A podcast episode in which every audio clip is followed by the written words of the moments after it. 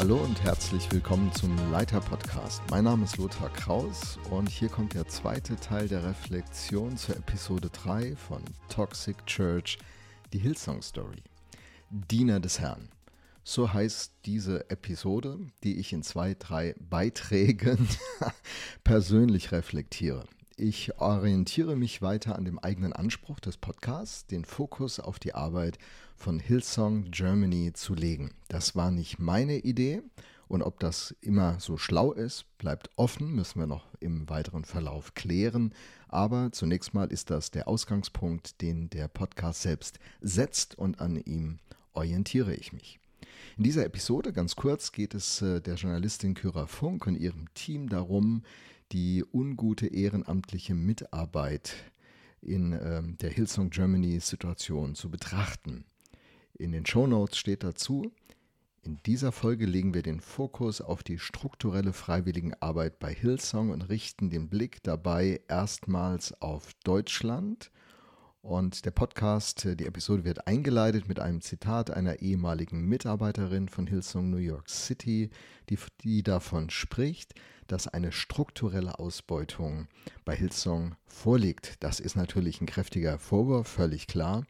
Und äh, dem möchte die Journalistin in ihrer Podcast-Episode nachgehen und wir schauen mal einfach, was wir da lernen, sehen, ähm, bedenken müssen und auch vielleicht kritisch hinterfragen. Nun, wir haben zuerst äh, von Sandra gehört in dem letzten Beitrag und jetzt beginnen wir mit der Erfahrung, die Max einbringt. Seinen Nachnamen möchte er im Podcast nicht hören. Lesen kann man ihn aber auf seinen Kommentaren auf den sozialen Medien. Er ist ja da ganz aktiv. Wenn man Max zuhört, versucht man wahrzunehmen, was er schildert, dann ist man sehr betroffen. Also ich bin das voll. In mir kommen so viele Fragen hoch die ich mit dem Liedpastor Freimut Haferkamp in unserem Gespräch gerne ansprechen möchte. Zunächst mal gibt es für mich ja keinen Grund, den Aussagen von Max äh, mit Zweifel zu begegnen. Und äh, ich muss aber auch einen Einschub direkt mal hier reinbringen. Ich, äh, wenn ich ihm so zuhöre, bin ich selbst erschrocken. Ich frage mich, ob Menschen, mit denen ich in den letzten Jahrzehnten gemeinsam unterwegs war, wir sozusagen einen Segensrausch erlebten, eine dynamische Entwicklung unserer Gemeinden. Viele Leute kamen dazu, Dinge haben sich entwickelt. Und äh, wie haben Sie diese Phasen erlebt? Werden Sie, würden Sie im Rückblick vielleicht manches auch ähnlich schwierig bewerten, wie Max das tut? Und äh, das, ich kann es nicht ausschließen. Ob schon ich sagen würde, hey, wir waren doch da gemeinsam drin. Wir haben doch gemeinsam uns reingehauen. Wie viele Nächte habe ich auch reingehängt aus voller Begeisterung und Hingabe für das, was da entstand und wuchs in unserer Jugendarbeit in Altensteig zum Beispiel wo wir so ein Jugendzentrum gebaut haben und die Jugendgottesdienste wuchsen. Hunderte, Hunderte kamen und äh, diese Jugendgottesdienste waren, waren der Ausgangspunkt für die Holy Spirit Night, für Weihnachten neu erleben. Was ist da alles gewachsen in dieser Zeit mit uns gemeinsam als Gemeinschaft? Aber im Rückblick würden vielleicht Mitarbeiter von mir das auch kritisch betrachten. Und deswegen will ich da hinhören, genau hinhören und für mich lernen, auch für die Viva Kirche Mannheim und die jungen Leiter, die ich begleite. So, die Frage, die direkt äh, mir am Anfang der Episode dann kam, als ich diese Reflexion hörte, die habe ich unter das Stichwort gesetzt Projekte oder Menschen. Er kommt ja als junger Mann, der Max, nach Konstanz und ist begeistert, wie ich das in Reflexion, der Reflexion 2.2 äh, aus dem Podcast äh, wiedergebe. Und er selber in dieser zweiten Episode das schildert. Er ist begeistert von dem breiten Angebot und äh, beschreibt viele dieser Teams jetzt, äh, die das Gemeindeleben gestalten. Er selbst ist dreieinhalb Jahre in Konstanz dabei, Minute 10,42. An anderer Stelle sagt er zweieinhalb Jahre, Minute 13,08. Die beiden unterschiedlichen Zeitangaben werden sicher ihren Grund haben, aber mir als Hörer erschließt sich das nicht spontan. Aber dem ganzen Reflektieren tut das keinen Abbruch. Max wird Leiter des Welcome Teams. In zweieinhalb Jahren fehlt er nur zweimal. Eine große treuen Hingabe wird deutlich. Einmal bricht er sogar seinen Urlaub ab, um die Lücke zu füllen, die irgendwie spontan entstanden ist. Das ist wirklich ein hohes Maß an Commitment, oder? Daraus ergeben sich für mich zwei Fragen. Erstens, Warum toleriert Hillsong so eine hohe Verpflichtung bei Ehrenamtlichen? Selbst bei Hauptamtlichen, die ja dafür bezahlt werden, müsste das direkt in Frage gestellt werden. Zweimal fehlen an Sonntagen in zweieinhalb Jahren? Ich finde, das geht gar nicht. Also, er hätte immer da sein müssen. Nein, nein, genau das Gegenteil. Warum schreitet kein Mitleiter der Church ein und sagt, du bist viel zu intensiv hier am Start? Ist das System bei Hillsong? Ist Max ein Einzelfall? Oder gibt es Umstände, von denen wir im Podcast nichts erfahren, die zu diesem hohen Engagement geführt haben? Das kann nicht gesund sein, oder? Die andere Frage, die sich mir stellt, die geht an Max. Warum geht er überhaupt diese Verbindlichkeit ein? Sandra tut das nicht. Silas berichtet von seiner Sydney-Erfahrung in dem Podcast und sagt, er hat sich klar abgegrenzt. Warum grenzt sich Max nicht mehr ab? Warum lässt er sich auf diesen ungesunden Lebensstil ein? Die Enttäuschung kommt für ihn, wie man das als Hörer schon erwartet, und als geistlicher Leiter, der seit über 40 Jahren am Start ist, sieht man das kommen. Das kann nicht gut gehen. Das ist nämlich nicht gesund, was Max da schildert. Und wie gesagt, die Frage, ist das ein System bei Hillsong oder eine Ausnahme? Da wir nur zwei O-Töne in dieser Podcast-Episode im Blick auf Germany zu Ohr bekommen, ähm, bin ich jetzt nicht in der Lage, Schlüsse daraus zu ziehen. Aber Fragen wirft es schon auf. Ähm, Max berichtet davon, dass an seinem zweiten Sonntag in diesen zweieinhalb Jahren, an dem er nicht anwesend ist, Jan Kohler, der damalige Campuspastor in Konstanz, heutige Liedpastor in Hillsong, von Hillsong München, ihn zur Rede stellt.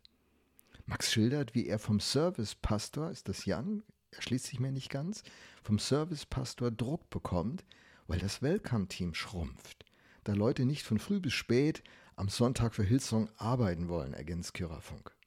Max spricht davon, dass man ihm kündigt, wobei angestellt war er bei Hillsong Konstanz und bei Hillsong insgesamt nie, meiner Information nach. Er ist auch mit der Frage der Taufe betraut. Eine tolle Aufgabe, sie begeistert ihn. Jeden Monat soll es bei Hillsong Konstanz eine Taufe geben. Max führt zur Vorbereitung die Taufgespräche, das gefällt ihm gut. Dann ist es aber auch so, dass nicht in jedem Monat so richtig viele Leute sich melden. Und da wird er dann von Jan Kohler drauf angesprochen. Er möge doch schauen, dass sich mehr Leute anmelden. Und das empfindet Max als Druck dass er Leute zur Taufe drängen soll. Ist auch irgendwie schräg, oder? Also, so spontan.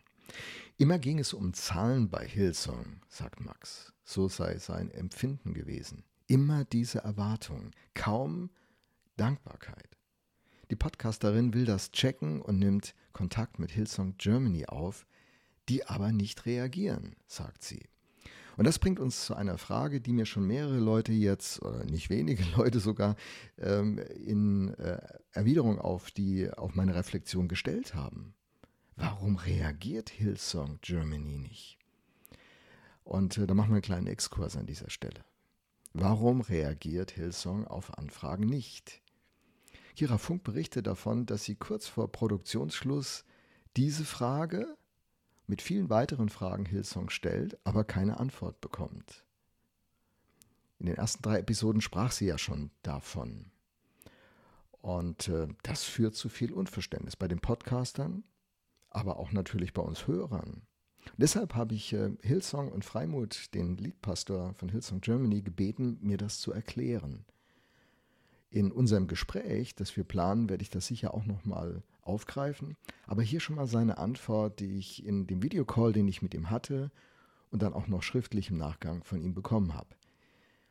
Freimuth berichtet davon, dass sie am 27. Juli 2022 um 13.30 Uhr eine erste Anfrage von Kyrafunk erhalten haben.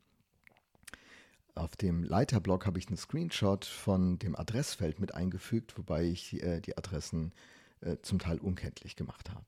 Aber Aussage wird trotzdem klar.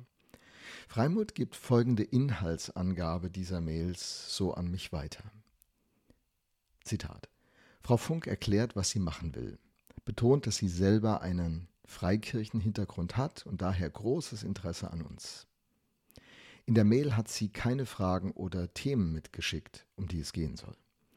Mit der Mail kommt auch eine Anfrage für ein Interview und die Frage, ob sie Jan mal über die Schulter schauen kann.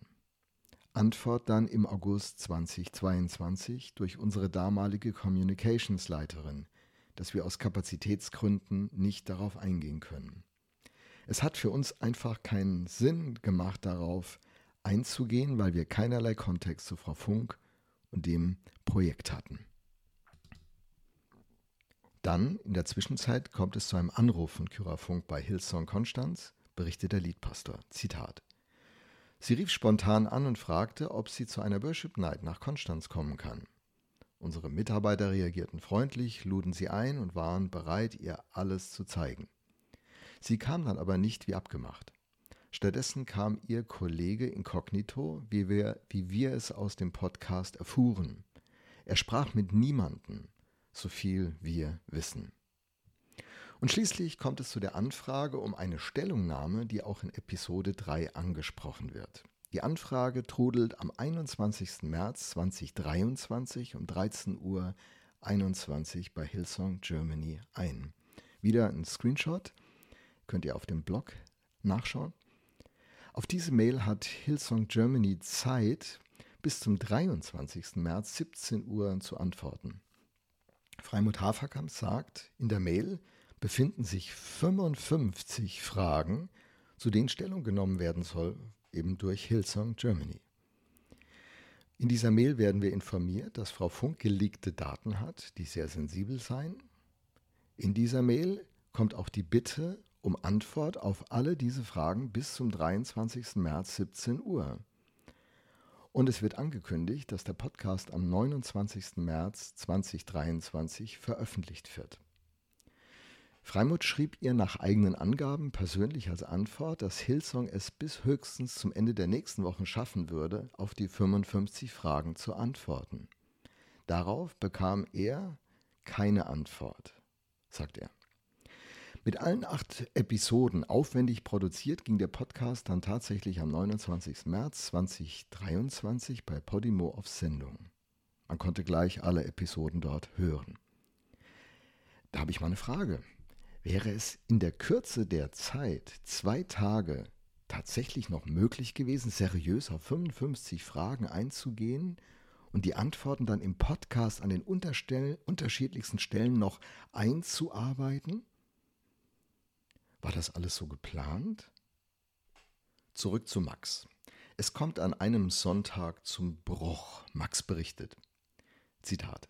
Ich habe eine WhatsApp von einem Servicepastor bekommen, der mir gesagt hat, hey Max, du warst ja letzten Sonntag nicht da, Klammer, und das war der zweite Sonntag innerhalb von zweieinhalb Jahren, wo ich nicht da war, Klammer. Anscheinend hast du nicht mehr das richtige Herz, das es braucht, um Teamleiter zu sein.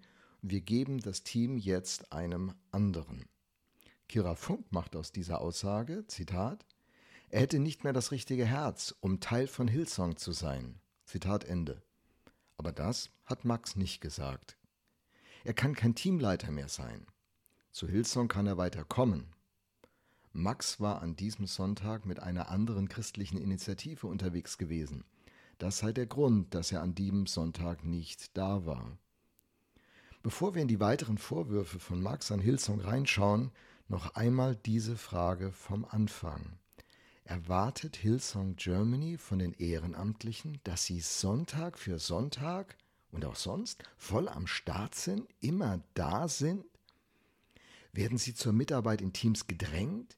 Wird mit den Lücken in den Teams den jungen Leuten dann ein schlechtes Gewissen gemacht, Druck erzeugt? Fragen, die ich an Freimut stellen werde? Fragen, die Silas für sich aus Sydney, seine Erfahrung in Sydney, anders beantwortet. Er kann sich gut abgrenzen. Sandra berichtet in der Podcast-Episode davon nichts. Max war mit anderen Christen an diesem Sonntag am Start und ähm, Jan Kohler konfrontiert ihn und spitzte laut Max es so zu, dass er sich fragen müsse, ob Hillsong noch der richtige Ort für ihn sei. War die Zündschnur von Jan Kohler so kurz, Gab es andere Vorkommnisse, Begleitpunkte, von denen der Podcast nichts berichtet? Auch das werden wir mit Freimut im Gespräch anschauen und sehen, wie es Hillsong erlebt hat. Aber so oder so, das ist alles super traurig. Und immer wieder schwingt die Frage in mir mit, wo Menschen in meinem kirchlichen Umfeld funktionieren müssen oder aufblühen können. Was ist mein Fokus, mein Herz? Welches System baue ich mit den anderen Leitenden in der Viva? Benutzen wir Menschen oder gebrauchen wir sie? Gebraucht werden will man ja gerne, benutzt werden nie. Max fühlt sich offenbar benutzt, nicht wertgeschätzt und er erlebt keine Dankbarkeit. So nehme ich seine Ausführungen wahr. Und die Frage für mich lautet, ist das so bei Hillsong?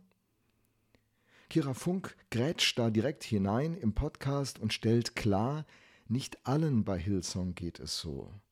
Man erlebe die Kirche wohl fordernd, aber nicht unbedingt überfordernd, sagt sie. Das sind Stimmen, wie ich sie auch selbst von Leuten im Hillsong-Umfeld hören konnte. Nach diesen schwierigen Erfahrungen mit Hillsong Germany in Konstanz geht Max nach Sydney zum Hillsong College. Das hat mich echt überrascht.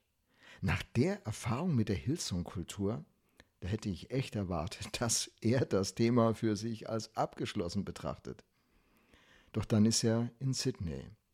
Er heult sich da jeden Abend für eineinhalb Jahre in den Schlaf, berichtet er. Und er erzählt von Erfahrungen mit dem College, die auch viele andere Studierende bestätigen. Er sagt, man wird ausgehorcht. Und wenn die Berichte dann eben nicht so positiv sind, werden sie sogar weitergegeben. wenn man schwierige Fragen stellt, würde man isoliert werden. Während er das erzählt, erinnere ich mich an eine eigene Erfahrung in meiner Zeit als junger Mann auf einer Bibelschule, einer Jüngerschaftsschule, die ich besuchte und durchaus Ähnliches erlebte. Das hat mich damals auch sehr irritiert. Ich fand das eigenartig. Aus dem internationalen Kontext kam diese Schule und irgendwie war diese Erfahrung für mich in den 80er Jahren eine Impfung, die mir eine tiefe innere Abwehr gegen diese Art der Kontrolle und diese Systeme in mir irgendwie angelegt hat. Die Verbindung von Glaube, Gott mit Macht, Manipulation, Druck, Angst, das hat leider eine sehr lange und schmerzvolle Geschichte im Christentum, nicht nur, aber auch. Wie auch immer, zurück zu Hillsong. Wir werden auch darüber mit dem Liedpastor sprechen. Es ist bedrückend zu hören, was Max schildert. Dennoch ist es wichtig, immer alle Seiten anzuhören, auch wenn man sich emotional sehr gerne mit den Betroffenen direkt solidarisch erklären möchte. Und wie gesagt, ich habe keinen Grund, das anzuzweifeln. Ich bin sehr betroffen. Die Episode wirft an dieser Stelle Fragen für mich auf, die ich mir stellen möchte und von denen ich denke, dass sie alle Kirchen und Freikirchen, die mit engagierten jungen Leuten und überhaupt mit Engagierten zusammenarbeiten, stellen müssen. Wir müssen uns fragen, Ehrenamt, welche Rolle spielt das Ehrenamt bei uns? Haben wir ein gesundes Bild? Fördern wir wirklich Menschen? Sind die Herausforderungen, die wir geben, geeignet, dass Menschen aufblühen oder verwelken sie über Zeit? Begleiten wir die Ehrenamtlichen gut? Haben wir gute Grenzen, die schon das System Kirche, Organisation selbst setzt? Arbeite ich oder andere leitende Personen unserer Kirche mit Druck? Haben wir eine klare Definition, wann es ein guter Einfluss ist, den wir als Verantwortliche einbringen und wann es zur Manipulation wird? Gibt es bei uns sozialen Druck oder auch geistlichen Druck, der zu Mitarbeit, zu Ehrenamt, zum Dienst führt? Benutzen wir Menschen, um unsere Organisation zu bauen, oder schaffen wir einen Rahmen, in dem Menschen ihre Berufung entdecken und entwickeln können? Haben wir eine gute Sicht aber auch davon, dass alles seinen Preis hat. Ein Musiker, der sein Instrument richtig gut beherrschen will, oder ein Sportler, der ein Top-Sportler sein möchte, der muss hart arbeiten, der muss richtig hart trainieren. Und da ist ehrlich gesagt nicht jede Übungseinheit ein Fest. Was also ist ein Preis, den man für sein Ziel bezahlt? auch wenn man es als Last empfindet? Und wann schlägt es um in ein System von Selbstausbeutung, Missbrauch, psychisch oder sozial oder gar geistlich? Meine Schlussfolgerung. Die Fragen, die in dieser Episode aufgeworfen werden und die ich für mich unter der Überschrift Was finde ich fragwürdig als eine Liste für mich zusammengestellt habe, ich finde, die Fragen sind unverzichtbar. Und das ist mein großer Gewinn, den ich aus der Episode ziehe. Max als Kronzeuge, wie Kyra Funk ihn in einer frühen Episode nannte, schildert Erfahrungen, die mich betroffen machen und sensibilisieren. So etwas möchte niemand erleben und so etwas möchte ich in meinem Umfeld und Einflussbereich unbedingt verhindern. Dennoch bleibt für mich etliches unschlüssig.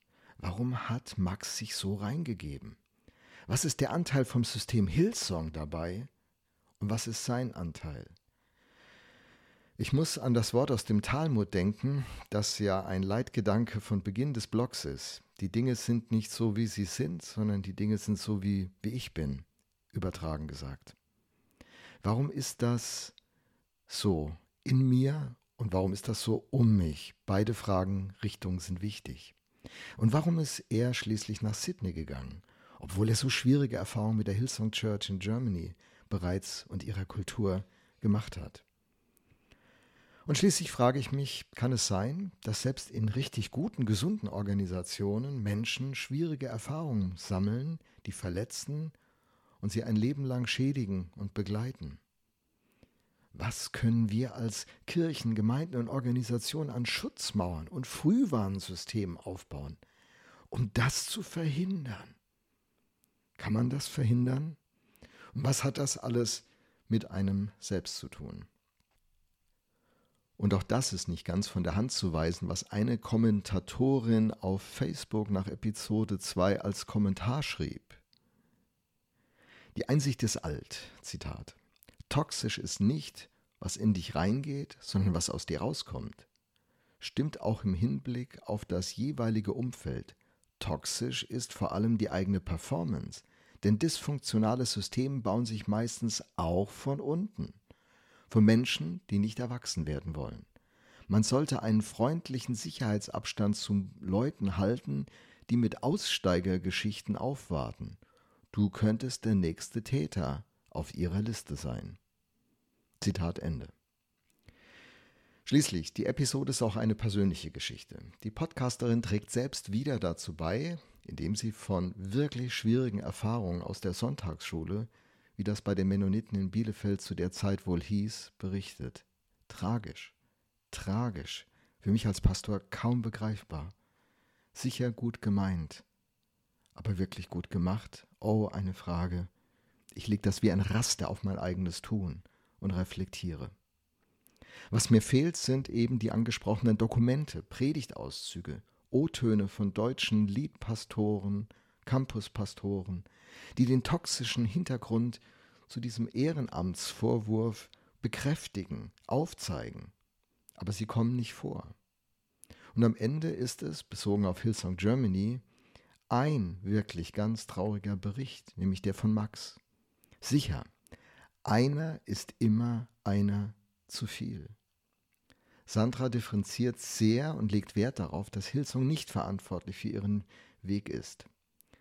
Janice, Marla und Silas berichten nicht direkt von Hillsong Germany. Aber ich meine, es hätte mehr und qualitativer argumentiert werden müssen, um meiner Meinung nach dem Selbstanspruch des Podcasts gerecht zu werden. Aber das hebelt die guten und wichtigen Fragen nicht auf, aus, die sich uns in dieser Episode stellen. Uns, die wir mit Leidenschaft und Hingabe versuchen, authentisch und ehrlich und aufrichtig Kirche zu bauen. In dem Sinne und dafür herzlichen Dank an die Podcaster und an die O-Töne. Wir werden weiter in die Tiefe tauchen und ich bin gespannt, was sich noch alles daraus entwickeln wird. Herzlichen Dank, dass du bei dieser Episode dabei warst. Ich wünsche dir jetzt noch einen guten Tag.